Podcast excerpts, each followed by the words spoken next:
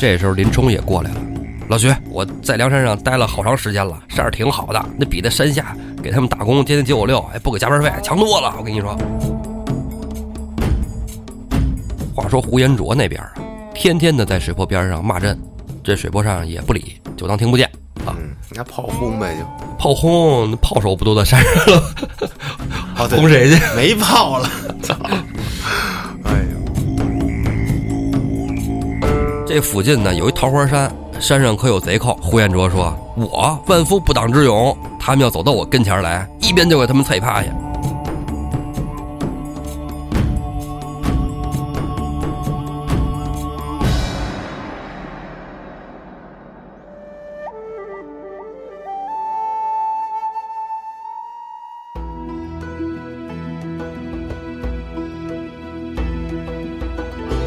胡说历史，笑谈有道，欢迎您收听由后端组为您带来的《胡说有道》。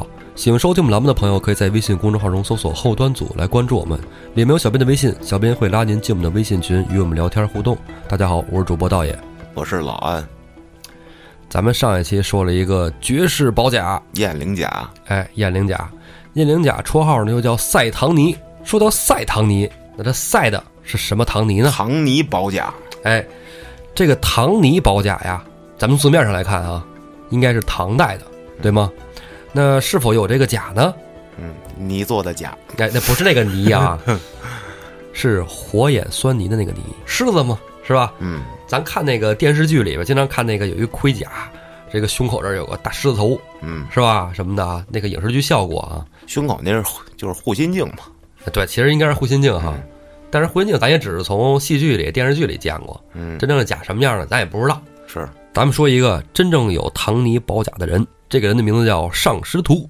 这是隋唐里的事儿了，哎，四宝大将尚师徒，嗯，他这四宝啊是哪四宝啊？第一个叫马明盔，头上戴的。人说啊，说这盔上有一个夜明珠嗯，啊，就跟探照灯似的，哎，倍儿亮，一到晚上倍儿亮。是，啊，就逮他一个人射就行，嗯，对呀，我也觉得是，我说这不就是给人弄一火把子吗？这个啊，啊，保护士兵的安全啊，都说我，对，要不然这盔扔出去是吧？对，哎，说这盔，我觉得就是挺鸡肋的啊。嗯，再然后呢，就是七灵甲，哎，七灵甲呢又叫唐尼铠，说这铠甲呀，刀枪不入啊，由特殊材料所做成啊，啥特殊材料？什么材料咱也不知道啊，反正说它是这这上面为什么叫呃七灵甲呀，是吧？说有什么七个什么某种鱼的脚搁上了，咱也不知道什么鱼的还有脚，难道是那个脚精？让我想起了贝壳类的东西，它可能硬，那贝类的那玩意儿也没那么结实吧？反正还行啊，砗磲挺硬的。嗯，但是你要说透甲锥啥捂的，射上不漏 估计也不行哈。第三宝就是提炉枪，嗯，金钻提炉枪，哎，这枪神了。据说这枪啊，扎身上时候这伤口啊流血，血，哎，嗯，不是吸血，吸完这枪，哎真好喝。不不，哎呀，是得说这枪啊，就是拉到这伤口上，血流不止，这伤口不愈合。还有一个神处啊，枪上有一个小洞啊，说这个杵到这个水里边，你这喝这水啊，就像甘露一样香甜。说是喝完了以后啊，不光解渴，还能解饱嗯，这枪原来是一做饭用的，啊。这厨具，嗯，哎，水里搅和搅和，盛碗粥是吧？哎，就给喝了。第四宝呢，就是他坐下的这个呼雷豹。嗯，呼雷豹厉害，一吼，哎啊，你还记得他怎么吼吗？嗯，评书里边讲说这呼雷豹啊，脑袋上有个大肉瘤子，得你捅它，哎，肉瘤子上有三根毛，哎，你一抓这毛，它就嗷嗷叫唤，对，然后其他马就完蛋了，我，就吓尿了啊！啊听田连元老先生讲这段厉害了，啊，神了啊！当然这集呢，咱们不讲这个四宝大将尚师图啊，咱们接着说徐宁追宝甲。嗯，哎这不是金钱豹唐龙上门来跟他表哥说吗？啊，表哥，我看见是有人拿那大箱子了。徐宁说：“我那个宝甲就在那箱子里呀，你赶紧带我追去。”哥俩急急忙忙就奔了城外，在城外呢有那么一个墙上画了白圈的一个酒店。汤龙引着徐宁就进了这家酒店。哥，我昨晚上就是在这儿住的，我在这儿看见一个小瘦猴子拎一大皮箱子，你不信问店掌柜的。徐宁到了掌柜的这儿一问，呃，掌柜的，你看见有人拿着一个红色的皮箱子从这儿经过吗？掌柜的说：“有啊，有啊，昨晚上我也不知道这人是中了彩票还是怎么着，贼能吃贼能喝，点一桌子，哎，能吃能喝，您也不能往多了点啊，把四张桌子拼一块儿码满喽。他自己吃了半张，我说你这个点这么多，您这是还有朋友吗？那人说了，这些啊，我就只当是看着玩了，然后呢上楼睡觉了，就是玩儿啊，真横，真有钱。那大皮箱子里，我估计都是金子银子装满了，可有钱。这个主顾每天多来点儿，我这 KPI 早就完成了。徐宁一听，哎，应该就是这人。我弟弟说的对，这徐宁啊就信了。其实这是汤龙跟石谦儿弄了一撮儿，是，但是你说这撮儿玩的漂亮，不由得徐宁不信呢。这家酒店这么说，俩人追出去了吧？到了下一家酒店再问，还是这么说，啊，四张桌子拼一块儿，这那，徐宁就这么一家酒店一家酒店的追呀，一直追到了天都黑了。汤龙说了：“哥哥，这一天没吃没喝了，哎，咱别追了，反正他不在这儿住了吗？他也不可能，是吧？跑那么快。”咱在这儿吃个饭啊，睡一宿，明儿早再接着追。徐宁说：“不行，我明天还得上班呢，明天上班打卡不能晚了，到时候还扣工资呢。大哥，您假都丢了，您心哪那么大呀，是吧？咱住一宿，住一宿，明儿再追去，让嫂子请个假，是吧？到时候人上上班肯定来问问你来呀，是吧？让世俗回去，你请个假就完了。”徐宁说：“也是啊，追包甲要紧啊，行，住一宿吧，住一宿。估计徐宁也没怎么睡，睡了个把时辰。”哥俩起来要接着追，离城越来越远了，酒店也越来越少了。但是沿着唐龙带的这条道啊，就一直追下去了。所过酒店，所说一般无二。眼看着天又晚了，但是徐宁这个时候已经觉得，我这保甲我要找不着，我肯定不回去。我都出来这两天了，无论如何我也得找回去。正走着呢，突然看前面有一古庙，古庙树底下有一人在那坐着。再一看，这人身边上正是那大红皮箱子。汤龙就跟徐宁说。哥哥，正是那个人。那天晚上我看见的就是他。这人啊，还真是石谦在那树下打盹呢。徐宁跟汤龙俩人飞奔过去，徐宁过去一把抱住石谦你这小偷啊，你敢偷我东西，抽死你！”连我都敢佛。石谦在徐宁怀里就挣脱呀，哎，打住，打住啊！我告诉你，你的假是我偷的，你先放了我，放了我再说。你你你你弄着我，我疼了，我到时候我不告诉你，我跟你说啊，我咬舌自尽啊！徐宁说：“你咬舌自尽，我假在这儿呢，我就要勒死你。”石谦说：“你勒我没用，假不在这儿，快松手，松手。”徐宁说：“啊，假不在这儿。”这时候汤龙在边上打开这红梅箱子一看，空空如也。徐宁一看箱子空了，赶紧就把石谦放了，说说怎么回事，我假呢。石谦说：“你给我弄得真疼，哎呦，真烦人。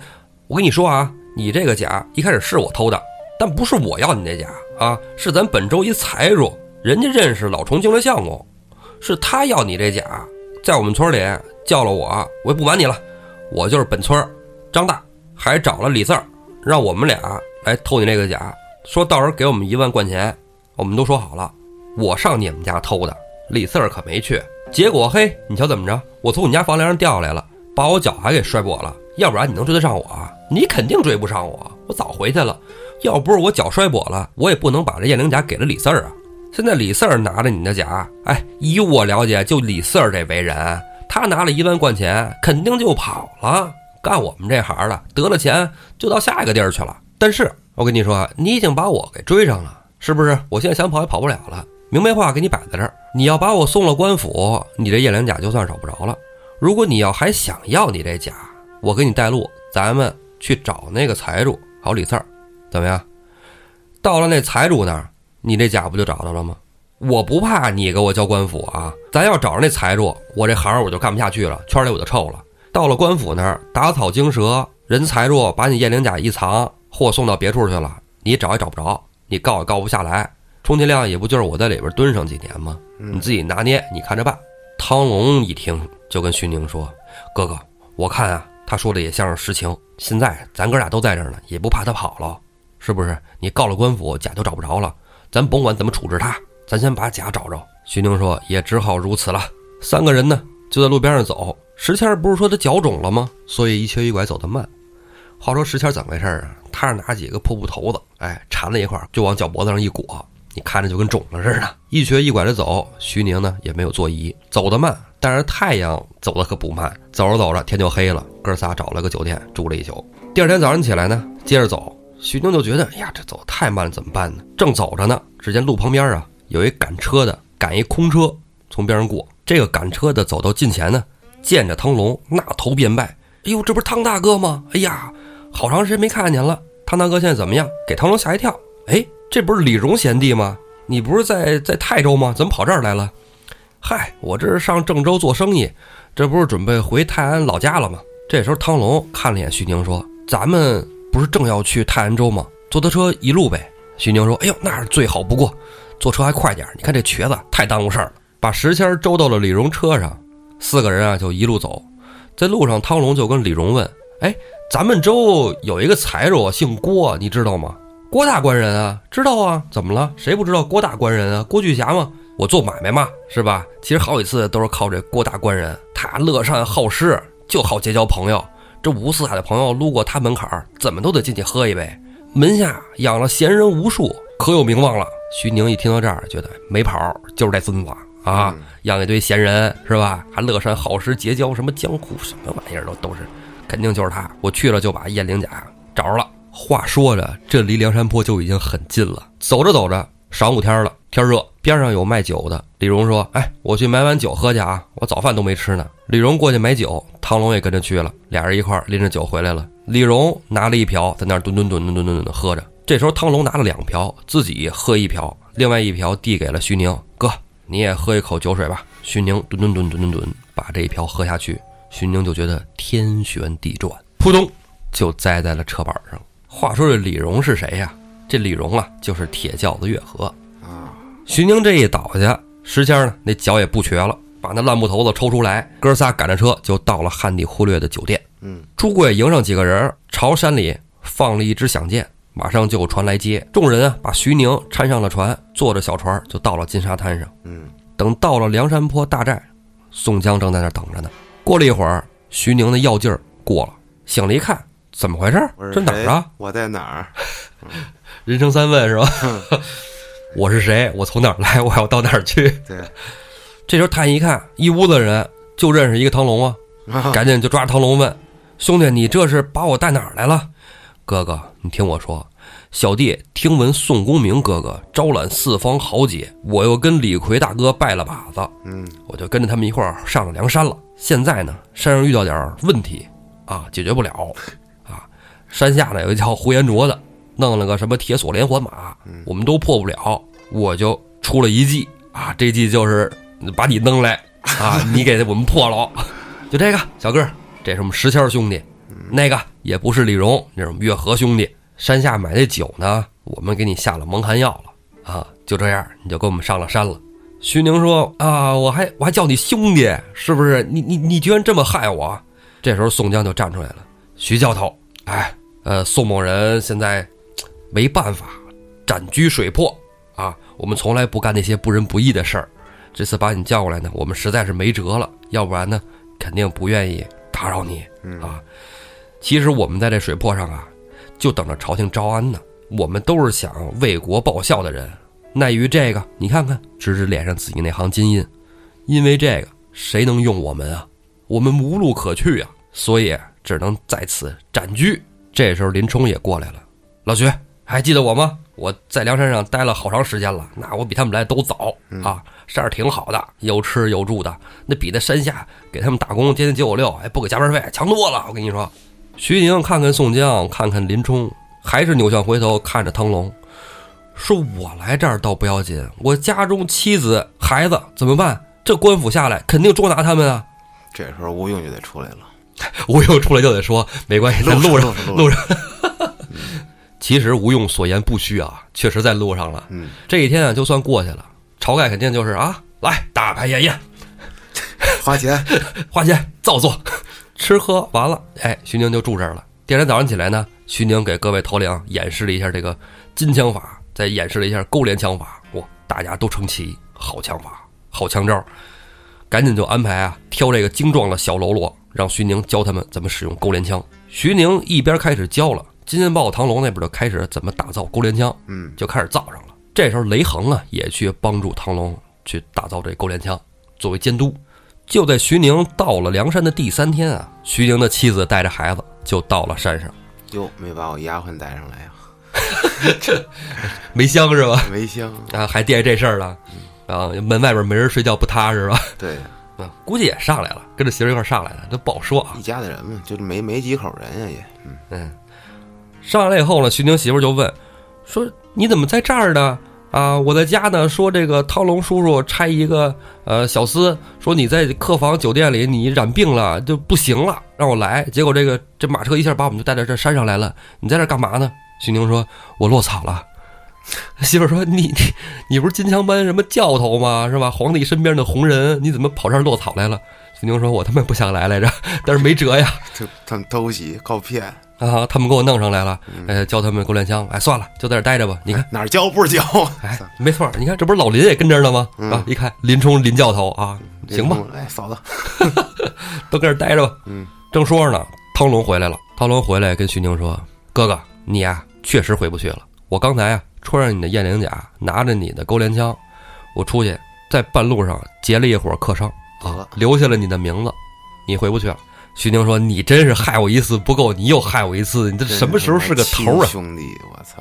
这时候晁盖、宋江啊又过来，赶紧赔话：“哎呀，这么办也是没有办法，这不是想断了徐教头的退路吗？以后就在山上踏踏实实跟我们在一起了。”说到这儿啊，我就想说，徐宁啊，这趟被坑还真不是吴用出的主意，汤龙出的主意，汤龙出的主意，够坏的啊！而且确实，你说如果汤龙没有这最后这一出，是吧？穿上徐宁的衣服，说着自己的名字，徐宁还是有退路的。是啊，他说我自己是被被掳到山上去了。他这块儿，我觉得还有别的方式也可以解决，比比方说，就直接跟他说，你得上山教我们几招来啊，帮我们渡一难啊，都在这走是吗？对，你就走，要不然我就杀你。我那也过分了，要不然把你媳妇杀了。我操，我这更更缺德，你太狠了。哎，人家还想在这儿是吧？拜把子一起过日子是吧？咱们细想，唐龙就算是骗徐宁呢，也是有可能的。哎，对，反正徐宁不敢回去了。是，反正不管怎么着，徐宁就在山上待下了，赶紧教这帮小喽啰怎么排兵布阵、演练勾连枪法。嗯，这教的用心，学的使劲儿，几天的功夫，一下教会了五六百喽啰。梁山上已经准备好了。话说胡延灼那边啊，天天的在水泊边上骂阵，这水泊上也不理，就当听不见啊。嗯，那炮轰呗，就炮轰，炮手不都在山上了？轰谁去？没炮了，操！哎呦，你想啊，凌震带的那些炮兵，基本都淹水里了。山上咱们只说徐宁教怎么使钩镰枪了，凌震那边采买炮药的也回来了。嗯，山上这炮也造好了，咱们来吧，是吧？把炮推出去，是吧？勾连枪，对。拎着勾连枪下山，咱们干一架。嗯，山上怎么安排的这勾连枪阵呢？你要说跟这个普通打仗似的，列队出营，呃，站个十行，站个十列，然后组几个方阵，拿着勾连枪没用，不好使。为什么呢？人家铁索连环马呱呱呱一冲过来，你这个大阵就不好使了，一下就给你都撞飞了。嗯，这勾连枪阵呢，主要打的是一个旗。山上就安排呀，十个人为一小队，隐秘在草丛里，再叫几队军兵作为诱饵。引着拐子马到这个埋伏圈里来，还有十队人马埋伏在附近山林处啊。刘唐、杜迁引一队，穆弘、穆春引一队，杨雄、陶宗旺一队，朱仝、邓飞一队，谢珍、谢宝一队，邹渊、邹润一队，仪仗青、王英一队，薛勇、马林一队，燕顺、郑天寿一队，杨林、李云一队。这十队人马，一部分负责引诱呼延灼，另一部分隐秘在山林里等着擒拿呼延灼。凌震、杜兴啊，在远处。哎，找一个山旮旯负责放炮。众军啊，依计行事，就等着第二天呼延灼上钩呢。第二天一早晨，呼延灼一看，哟，这好几天梁山没下来跟咱打了，这是怎么着？准备拼死一搏？梁山上没粮了吧？这是？就安排韩涛啊，把连环马准备好。这次啊，呼延灼也是想一举把梁山拿下。韩涛在前，呼延灼在后，领着铁索连环马杀出阵来，跟梁山泊刚一对上照面啊，就听见。山上几声炮响，通通通，凌震这孙子降了，这肯定是凌震干的。但没办法，咱们开干吧。这几声炮响不是光听个响儿，只见呼延灼大队后边有梁山军兵杀出。呼延灼跟韩涛一看，后边怎么也有人啊？你往前杀，我往后杀，咱们兵分两路。刚分好两路，只见西边又有一队军马杀出，东面也有一队军马杀出。呼延灼一看，咱咱这分两路，这怎么分的？这个算了。就冲吧，冲哪儿算哪儿，反正他们这些人也敌不过咱们的连环马，就分别杀向了梁山军。只见刚走出这平川啊，刚走到的有那草棵子呀、碎树杈子的地儿，这里埋伏的人呢，就都窜了出来，手拿钩镰枪，专勾这两边的马腿。为什么？你中间这马要刹不住，一脚就给踢死了，对吧？勾两边就够了，两边一带，中间全折。因为它不是连着吗？哎，连着的，嗯，两边的马一倒下，中间的不就全都窝那儿了吗？是，哎，全都擒的活的，只有这两边的马被砍了脚。不不不不不不！胡元卓一看，这连环马完了，嗯，这破的也太轻松了。他们什么时候会使这勾连枪了？这没想到，但是也由不得胡元卓想了，奔着西北角就落荒而逃。跑了五六里路，刚进了林子，只见窜出两个好汉，正是梅遮拦穆弘和小遮拦穆春。哥俩两条破刀，大喝：“败将休走！”跟胡元卓兵乓武四打在一块儿。那你说那俩人哪是胡元卓的哥啊？是吧？打几下，哎，就撤了，撤了。胡元卓接着走，走了没两步呢，谢珍、谢宝又杀出来，跟胡元卓就这么打了好几番啊。走两步就有人，走两步就有人，给胡元卓打的倍儿烦。最后又杀出了仪仗卿、扈三娘和矮脚虎王英夫妻俩，这最后一道防线了。如果再抓不着胡元卓，那就让他跑了。嗯，呼延灼已经无心恋战了，磕打兵器，提马就跑。呼延灼这马，他不是一般马呀！踏雪乌龙驹，哎，这王英跟扈三娘想追也追不上啊！一看追不上，夫妻俩就不追了啊，直接就回山吧啊！呼延灼落荒而逃。嗯，梁山军啊，得胜回营啊，到得山上来，朝天王在山上啊，摆酒啊，大排宴宴继续，啊！这次吃马肉，砍了蹄儿的那玩意儿都宰了吃肉，剩下的那些战马，那都让梁山军留下了。嗯那可都是好马。然后有很多士兵啊也投降了，又归了梁山军，枪刀器皿所获无数啊。刘唐跟杜迁俩人还抓住了白胜将韩透，绳捆索绑带到大寨里来。宋江又是那一套，哎，亲自解绑绳啊，这那哥的陪着说。彭起跟凌振不是早来了吗？还有徐宁，哎，正好是新上山的仨人一块儿劝吧。哎，来都来了，就在这儿待着吧。你放心，没事，你家小明儿就到，肯定已经去了。对，路上呢路上呢，这一仗大胜，梁山上怎么庆祝，咱们不说。咱们说呼延灼，呼延灼折了这么多人马，没法回去。他是签了军令状的，是，这军令状可不是闹着玩的。您打不赢，提头来见啊，白纸黑字上写着呢。嗯，呼延灼不敢回京啊，把盔甲脱了，拿个包袱包着，骑着这个御赐的踏雪乌龙驹啊，就开始了他的逃难生涯。他是从战场上走的呀，身上没带钱，没办法，把自己这个腰带给卖了，有点盘缠了，饥餐可饮呢，小型夜入嘛。路上，那你说他行哪儿去呀？他在路上就琢磨，我能去哪儿呢？现在真是混成了有家难奔，有国难投啊！去哪儿好呢？哎，突然就想起来了，在青州啊，有一个慕容知府，那跟我以前是老相识了。哎，我俩有面儿，我投靠他去吧。如果能打通了慕容贵妃这个环节，那时候到时候再报仇不迟啊！先免了我这个军令状的死罪呀。咱们之前讲秦明那环节的时候，清风寨这慕容燕达那跟皇上那是沾亲的，要是让慕容贵妃求情，没准还真有戏。呼延灼就走了这条道，就奔了青州而来。在奔青州的路上，那饿了渴了也得吃喝呀，就找了一个酒店，就把马拴树上了，跟着小二说：“把我马喂好了啊，来，你这儿有什么酒肉？”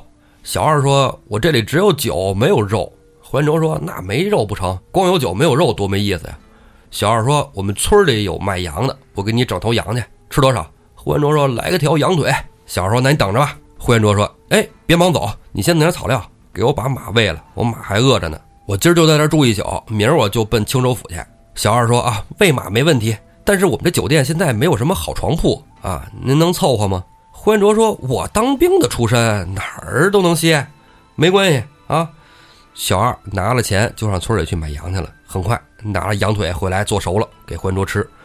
小二一边斟酒一边问呼延灼：“爷，您从哪儿来呀？我看您这个啊，还骑着马，拿着大包袱，看着像是走远道的呀。”哼，我朝廷军官，知道吗？我是来收捕梁山泊的。哎，打仗这种事儿，胜负很难说，打了败仗了，哎，没办法，我来投靠慕容知府，跟他借点兵啊，再接着去打仗去。我跟你说啊，我带那马可重要，你把那马给我喂好了，那是御赐的，知道吗？那马要是饿坏了，没你好果子吃。你要是喂好了，明天爷重重赏你。小二说：“哎呦，这马这么金贵呢？哎，那我可丑话给给您说在前面。这附近呢有一桃花山，山上可有贼寇，山上有一大寨主啊，人叫打虎将李忠，还有一二寨主叫小霸王周通。那俩人好武艺，这手底下好几百喽啰。这要是到我们这儿来偷东西，那我们都不敢惹啊！上人家来偷个这偷个那，你别说偷您匹马了，他们什么不偷啊？人都偷。您那马要是那么金贵，我建议您甭睡了，您自个儿看着吧。”胡彦卓说：“呵，我万夫不挡之勇，他们要走到我跟前来，一边就给他们踩趴下。”说完，小二就走了，胡彦卓就睡下了。哎，话说，你说刚才胡彦卓喝酒的时候，有必要跟小二说这么多吗？这个吹牛逼嘛，炫耀。哎，我觉得他有点儿这个劲儿。嗯，他他倒不是吹牛逼，他确实挺牛逼，但是他炫耀。对呀，你给小二这么摆谱，嗯，这感觉感觉有点不对路子。毕竟他家里头的祖宗确实牛逼，哎，有可能就是从小就觉得就是就是老跟早老在本凡尔赛习惯了，我就得，反正我这身份啊高级，知道吧？你们都不行都不行，哎，啊！我现在只不过暂且一时，嗯哎，那这么说跟宋江还挺对路的啊！我们也是暂且都 居住在。水泊山寨里啊，将来报效朝廷是吧？不过后面这胡延灼也确实挺牛逼的哈，大战金兀术哎，他反正前后都挺牛逼的啊，这身后事也牛逼。是 你包括咱前前几期讲那个他们的呼延家，那挺老有本事的了，是吧？从北宋建国到北宋灭亡，几乎是全都参与了。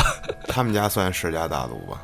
啊，算，他们家得算呀。从后周的时候就是当，不过他这个怎么算世家大族呢？你说在宋朝的时候重文轻武啊，北宋南宋其实也是。你说岳飞、就是一直打仗，呃，反正主和派，你是你说秦桧说话好使吧？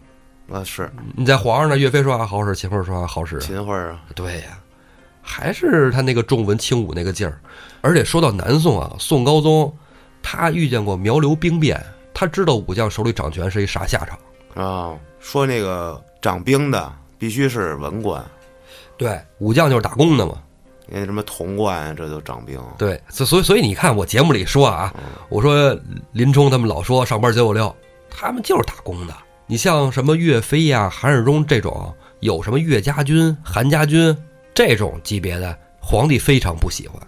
嗯你这容易造反，对，你尤其是像岳飞这样的，你这个老百姓也爱戴你，军队也听你的，指哪儿打哪儿。到时候一呼百应，黄袍加身，我怎么办？还黄袍加身的，是吧？宋朝皇帝最怕的不就是这个吗？你这给我玩一开国的，好家伙，跟我说您下三点零，我操 三点零版本啊！是啊，而且他非得把这皇上给接回去，那他妈的到底谁当皇帝？对，我徽钦二帝是啊吧？我我回去了，我还能当皇帝不？对呀、你说要把他爹宋徽宗接回来还行，把哥接过去，对呀、把啊把哥哥接回来怎么弄？是俩皇上，对，哎，所以说，哎，那是南宋的事儿啊，咱们将来再说，我可爱讲南宋的事儿，因为是吗？这个金庸好多东西都是写的，金庸、射雕、神雕啥的这都是南宋的。啊，在山洞里啊，怎么住着是吧？养个大雕是吧？大爷，你这怎么什么东西从你嘴里出来就变味儿了？我怎么了？你看上上一集啊，讲的这临阵 开炮的是打炮呢，跟那儿，这是啊，嗯，是啊，哎，没错这个这个很，对啊，这就是打炮，怎么了？没事儿，你听啊，是你太污了，不是我太污了，是不是？没有，嗯，好吧，好吧，书中原文就这么写的，我就这么说，没有错啊。杠精附体，反正这节目做的越来越少儿不宜了，最近。其实我觉得吧，咱们这种其实更多的是说给成年人听的，那小朋友也不会听咱小们节目。朋友喜欢《水浒》的，不是没有，我从小就喜欢。从小喜欢，你会听手机播客吗？那时候没有啊，对啊、而且咱们讲的其实怎么说呢？哎，孩子们将来也会都懂的，哎，是吧？嗯，不过咱们应该确实应该注意一下啊，我不管，反正 我不管。